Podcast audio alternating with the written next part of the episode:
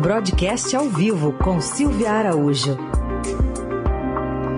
Oi, Silvia, tudo bem? Bom dia. Oi, Carol, bom dia para você, bom dia aos ouvintes. Silvia, me conta o que, que, pode sair dessa entrevista do presidente do Banco Central depois da, da, do anúncio do Copom, das explicações que ele deu para a taxa Selic. O que está tá sendo aguardado para essa conversa?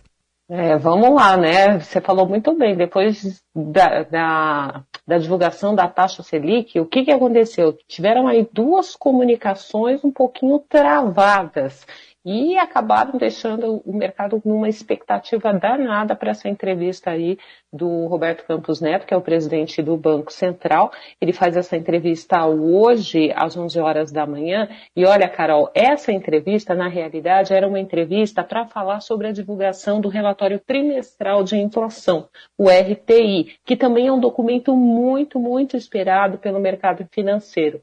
Só o que, que aconteceu?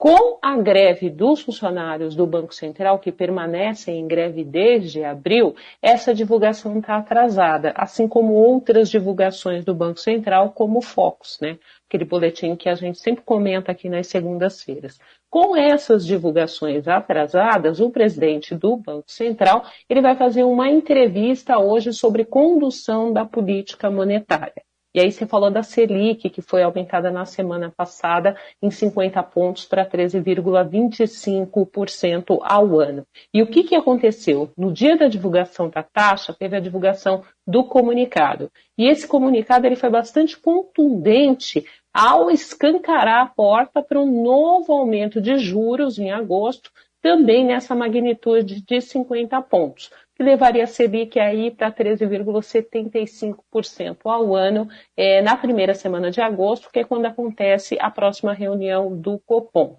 A leitura foi clara e objetiva nesse sentido, né, em relação ao comunicado. Mas quando foi na terça-feira, agora, a ata da reunião, ela trouxe aí alguns ingredientes novos. E isso chamou a atenção, porque geralmente o comunicado, ele já traz praticamente tudo que tem na ata, e a ata só repete aquilo que a gente vê no comunicado logo depois da decisão. E isso acabou chamando muita atenção. Nesse documento, na ata, o Copom indicou que ele vai buscar algo mais próximo ao redor do centro da meta de inflação do ano que vem, que é de 3,25. E por que, que isso é importante? Isso é importante porque a projeção atual, pelo menos nos documentos oficiais do Banco Central até então, mostrava que é, a projeção para a inflação, embora você tenha a meta de 3,25, a projeção ela estava ali na casa de 4%, então já estava acima do centro da meta de inflação é, do ano que vem.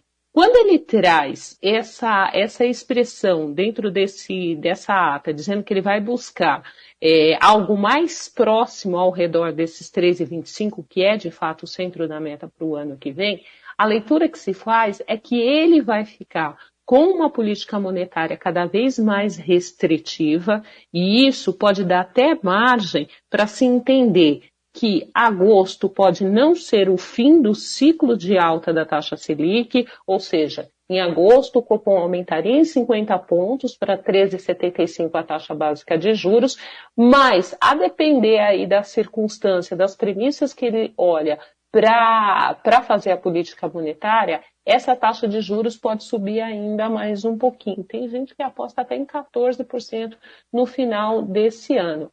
E outra coisa que, que foi bem importante de destacar nesse documento foi que ele disse que a permanência em território significativamente contracionista por um período longo. Né? Então, essa frase que eu pensei aqui da da ata para trazer aqui nesse comentário mostra que, além de subir a taxa de juros na próxima reunião, e há uma expectativa de que possa acontecer ainda mais alguma coisinha de 25 pontos até o final do ano, ele mostra que a taxa Selic vai permanecer alta por um patamar, num patamar alto durante um período bastante significativo. E isso acaba mexendo também com a estrutura das projeções para juro para o ano que vem, para 2023, ou seja, quem achava que em 2023 as taxas de juros já começariam a cair para um patamar um pouco mais razoável, uhum. então o Banco Central diz assim: olha, para eu trazer essa inflação para o centro da meta, eu preciso permanecer com uma taxa de juros relativamente alta, senão eu não vou conseguir. E aí também ele joga a luz para as projeções para aumentar também um pouquinho as projeções de juros para 2024. Então existe aí uma mexida nessa estrutura de projeções. Você vê, só por conta de duas frases que foram introduzidas na ata e que o presidente Roberto Campos Neto deve ser bastante questionado hoje é, por que teve essa, essa discreta alteração entre um comunicado e a ata. Muito bem. Silvia, rapidinho mesmo, a gente está com o tempo estourado aqui, mas queria que você falasse um pouquinho dessa revisão das leis estatais que está mirando poder né, do diretor de governança da Petrobras, parlamentares insistindo de qualquer forma em mudar essa lei por Brasília.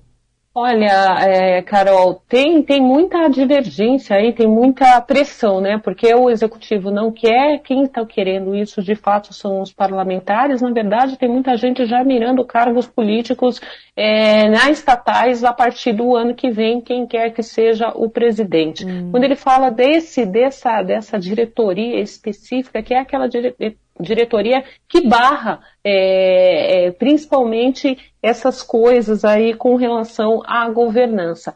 Outro ponto importante, rapidinho, para a gente destacar aqui, é que nessa mudança da lei das estatais, eles estão mirando também o dispositivo que colocou ali o presidente da Petrobras como o principal responsável por todos os atos da Petrobras. E ele responde ali, Carol, na física, ele responde com o seu CPF e com o seu patrimônio. Então, qualquer coisa que fuja é, do quadro de governança da, da Petrobras, do estatuto de governança da Petrobras, esse administrador ele vai ser responsabilizado e, no limite, vai colocar em risco né, hum. o seu patrimônio. É uma é, é, é um dispositivo muito forte que pode levar esse administrador até a prisão. Então, é, é muito importante olhar para esse dispositivo, que foi um dos dispositivos que foi colocado na lei das estatais, que acabou blindando uhum. de forma é, muito ríspida qualquer ingerência política. Uhum. E é por isso que toda vez que tem essas confusões, o que, que o presidente da Petrobras faz?